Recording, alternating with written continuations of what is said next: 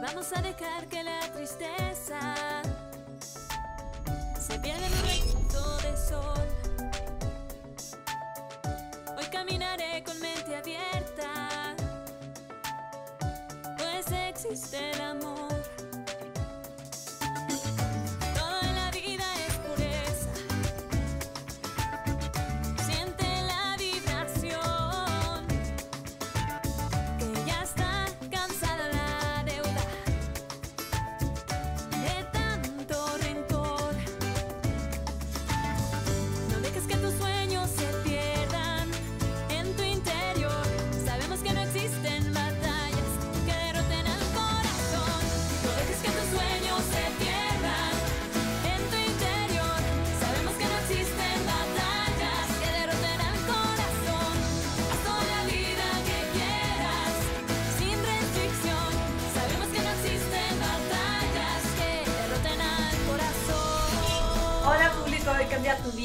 Bienvenidos nuevamente a este espacio en donde lo que yo quiero es abrir muchas posibilidades para que nos enfoquemos en lo que sí podemos hacer en estos momentos de reto. Y el día de hoy eh, estoy súper contenta porque regresa al programa después de hace bastante tiempo el doctor Alexander Krujan, que él estudió medicina interna, endocrinología y Luego hizo toda la especialidad en medicina funcional, se ha preparado en México y en el extranjero. Y te doy la bienvenida, Alexander. Qué gusto tenerte en el programa nuevamente. No, al contrario, Marisa, mil gracias por la invitación. Fíjate que quería ver de qué manera nos compartes a través de toda la información que manejas, cómo nos podemos blindar, cómo podemos blindar nuestro sistema inmunológico desde lo que es la medicina funcional para estar bien fortalecidos y aunque estemos de repente en contacto con el virus, pues lograr que no nos dé tan fuerte, este, incluso que seamos asintomáticos o que podamos salir adelante de la enfermedad, que bueno, sabemos que no es una enfermedad grave a menos que tengas cierto tipo de condiciones y que nos, y que nos compartas cuál ha sido tu experiencia con todo este tema del coronavirus, Alexander.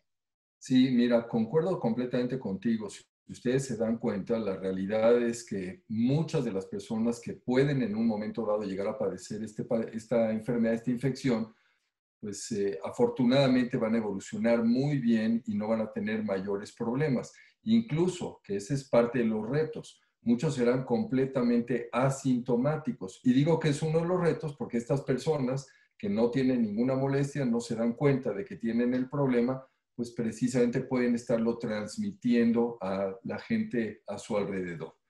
Pero sí habrá algunas personas que van a desarrollar la enfermedad de forma mucho más agresiva y van a presentar una serie de complicaciones.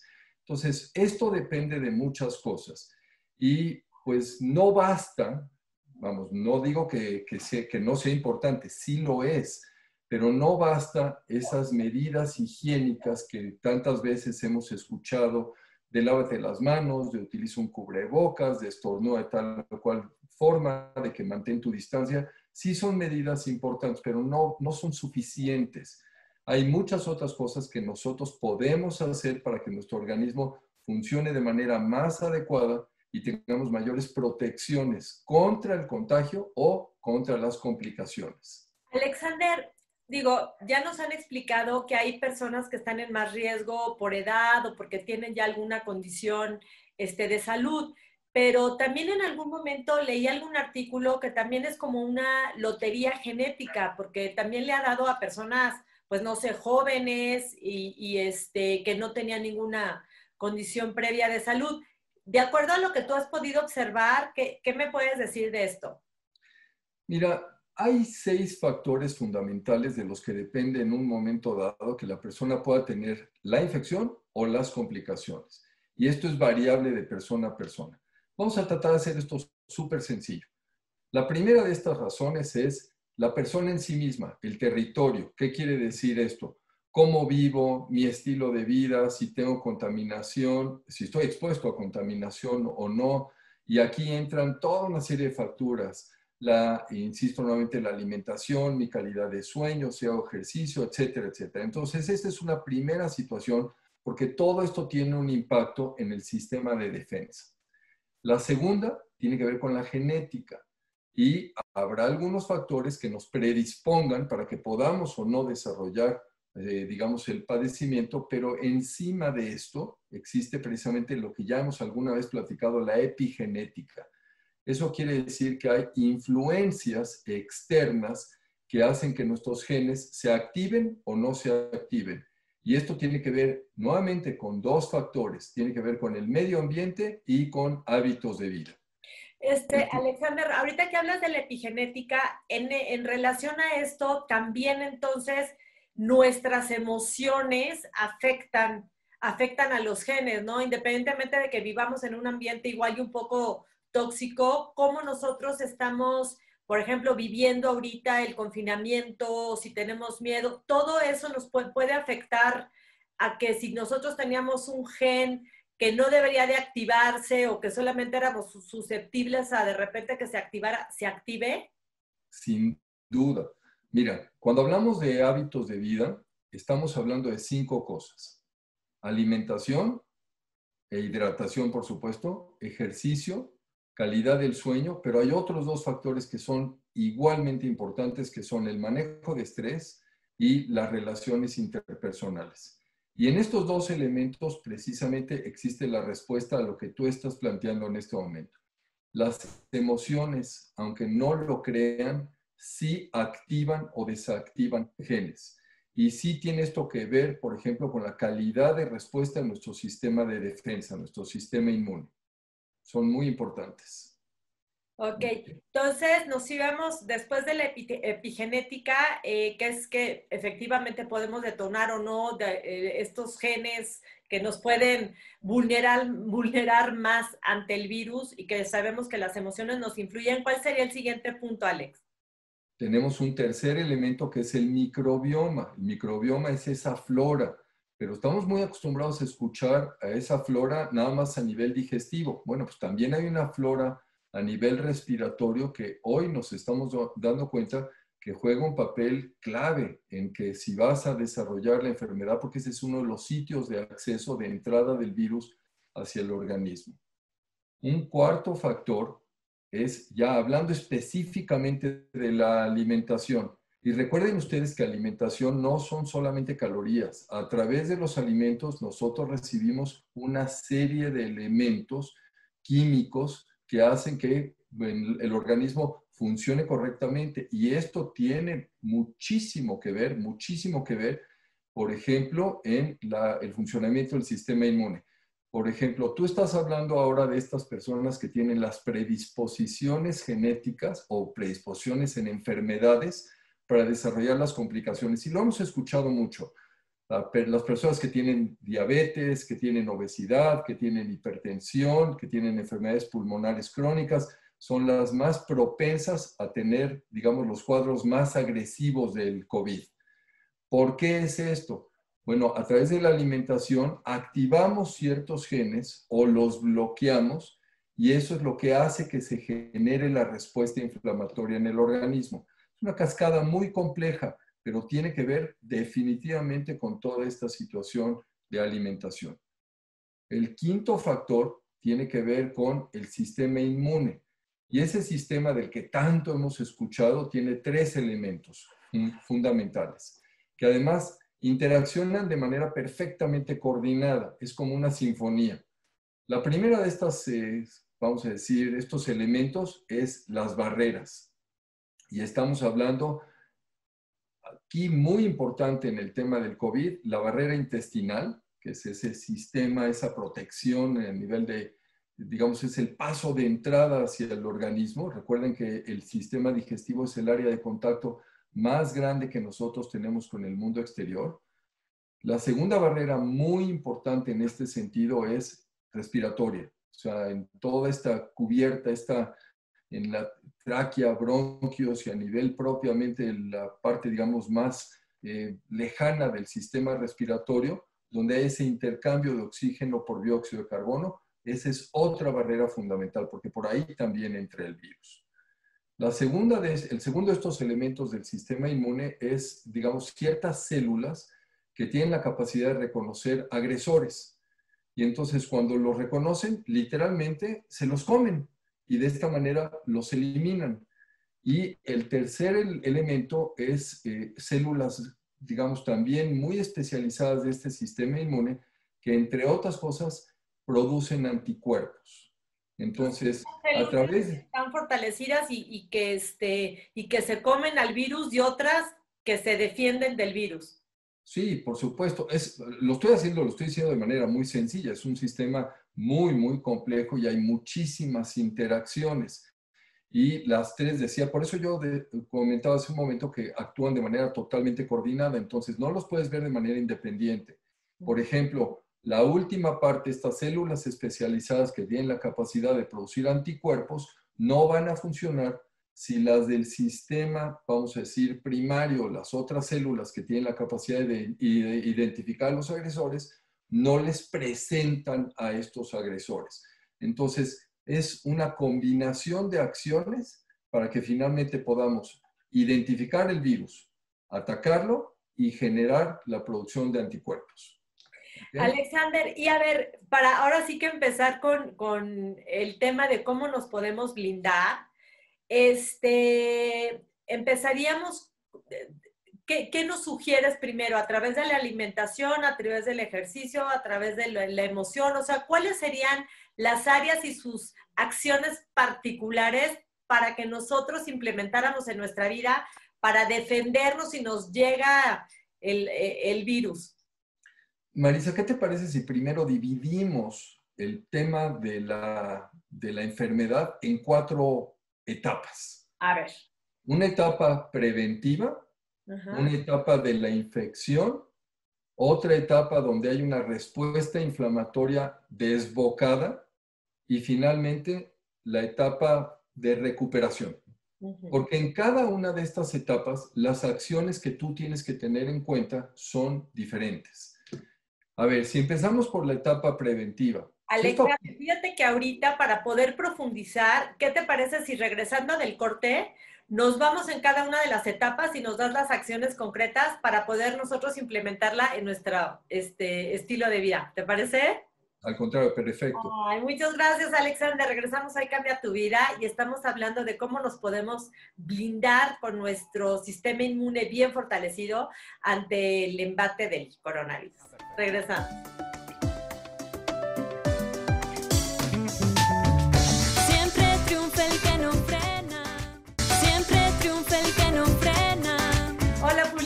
Tu vida, regresamos este, y estamos hablando con el doctor Alexander Kruham, que es médico funcional, endocrinólogo y también este, practica la medicina interna, de cómo nos podemos blindar eh, con nuestro sistema inmune súper fuerte para el embate del coronavirus. Y antes del corte nos platicaba que hay varias fases.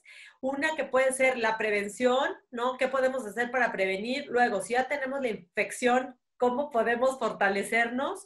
Qué hacer cuando ya la respuesta inflamatoria está fuerte y cómo ayudar a nuestro cuerpo a una recuperación lo más óptima y eficaz, ¿verdad, Alex? Sí, así es. A ver, en prevención.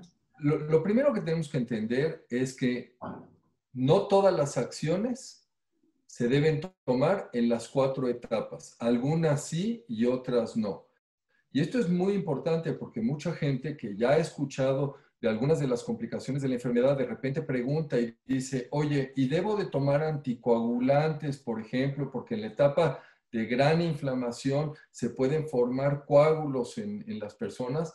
Esas no son decisiones que las personas, vamos a decir, debemos de tomar. Esas son decisiones médicas y que se deben de tomar en la circunstancia específica en que se necesiten. Entonces, bueno, a ver, vamos a empezar primero por prevención. ¿Para quién aplica esto? Pues para todo el mundo y obviamente para los grupos de alto riesgo, que son estas personas que tienen mayor susceptibilidad y, muy importante, personal médico.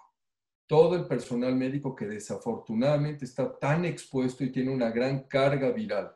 Entonces, esas primeras etapas, esas primeras acciones que tenemos que implementar van de la mano con lo que ya platicábamos esos hábitos de vida. Entonces aquí la alimentación otra vez es fundamental. ¿Qué alimentos, qué alimentación, qué alimentos superpoderosos, de acuerdo a tu, a tu trabajo, son los que más nos pueden ayudar? Vamos a empezar por lo que no debes de comer. Y no debes de comer todo lo que son pues, eh, productos eh, procesados, alimentos procesados y refinados. En general tendríamos que eliminar todos los alimentos blancos del cuerpo, empezando por azúcar, harinas, todos aquellos dulces, postres, es lo primero que tendríamos que eliminar. ¿Harinas integrales tampoco?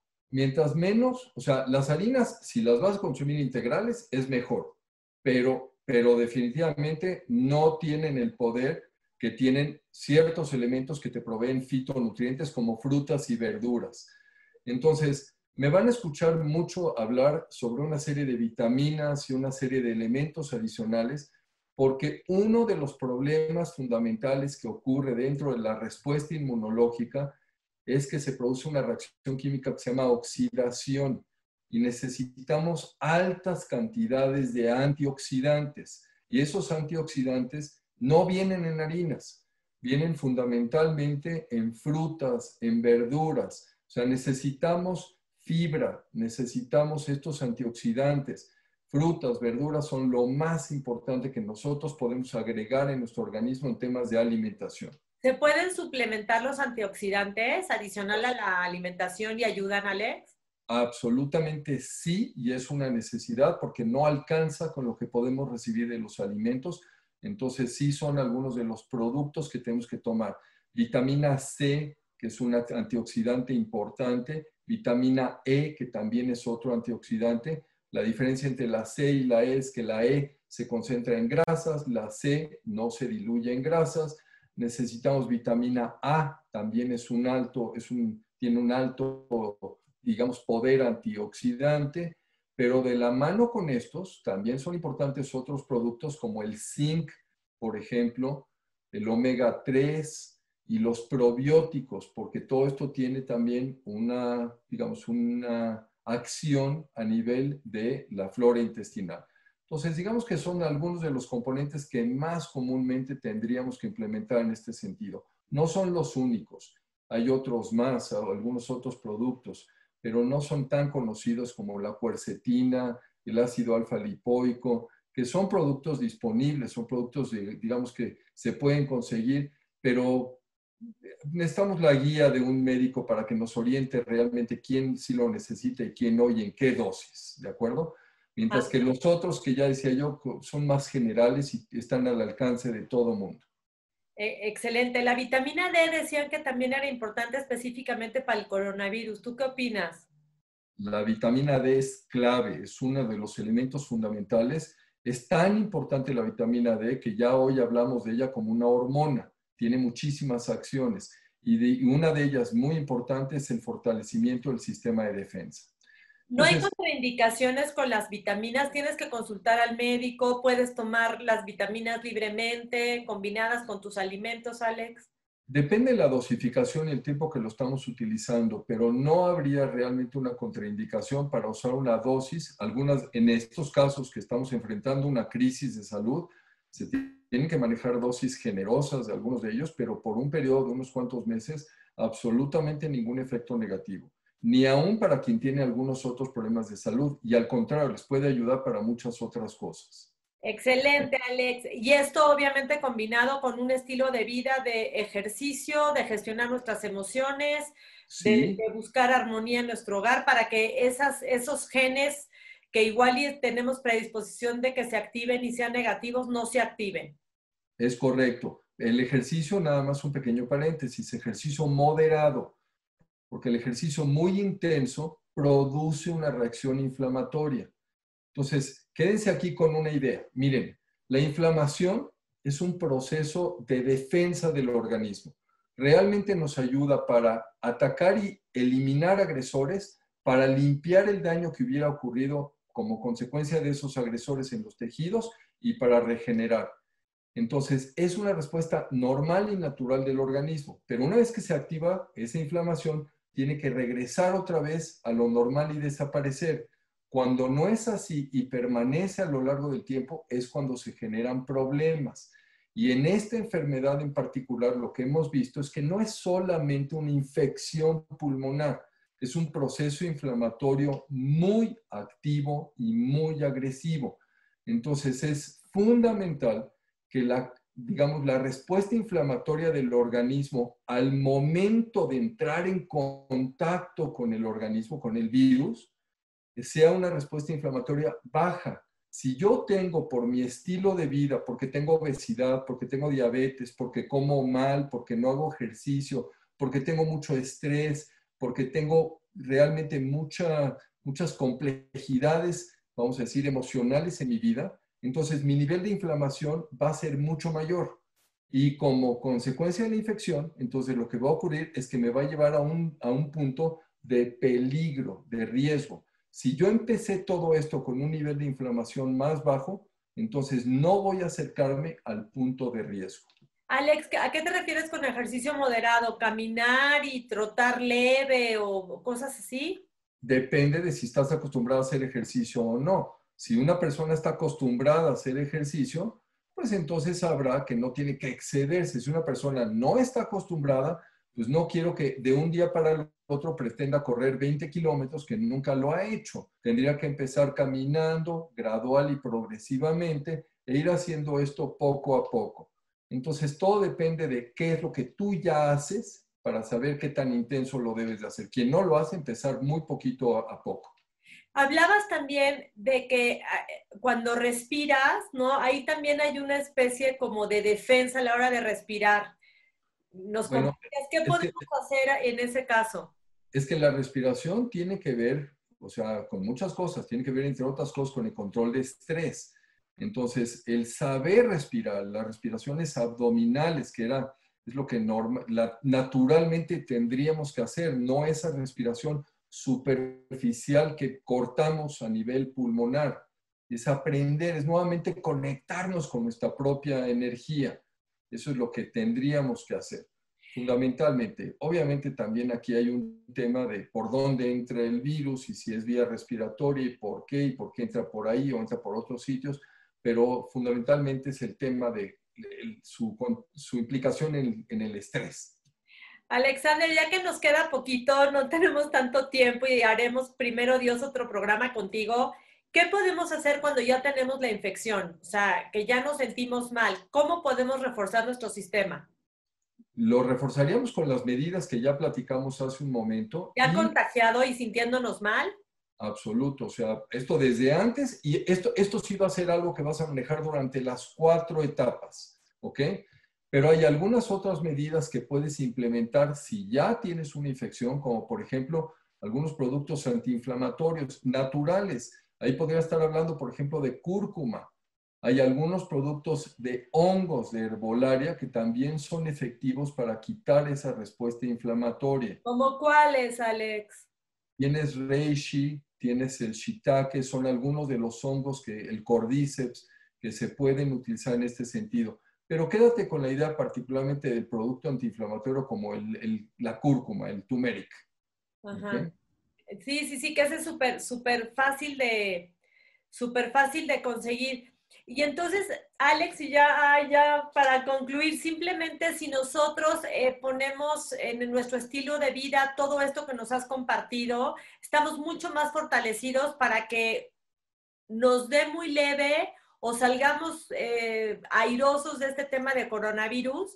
Y a mí me gustaría en otro momento profundizar pues más en las otras etapas, Alexander. No, con todo gusto. Miren, hay mucha ciencia detrás de todo esto. Yo sé que suena como algo muy sencillo, a ver, come bien o deja de comer esto o duerme bien, etcétera. Créanme, hay muchísimo que sabemos desde el punto de vista de inmunidad, de bioquímica, de cómo funciona el organismo y de por qué cada una de estas acciones tiene realmente un impacto dramático. Ay, Alexander, pues te agradezco muchísimo. Han estado apareciendo todos tus datos este, mientras hablábamos para que la gente te busque. Eres un extraordinario médico funcional, endocrinólogo, extraordinario doctor. Muchísimas gracias por compartir y ojalá tengamos la oportunidad de hacer otro programa contigo para profundizar un poquito más en todo tu, tu conocimiento. Muchas gracias, Alexander. No, al contrario, Marisa, gracias y que sea esto de utilidad para todos. Muchísima, muchísima. Yo qué les digo, público, con qué se quedan de esta conversación y sobre todo a qué se comprometen para ponerlo todo en acción. Y como les digo siempre, pongan la inteligencia al servicio del amor, ese amor en acción. Iluminen su vida y la de los demás. Nos vemos próxima.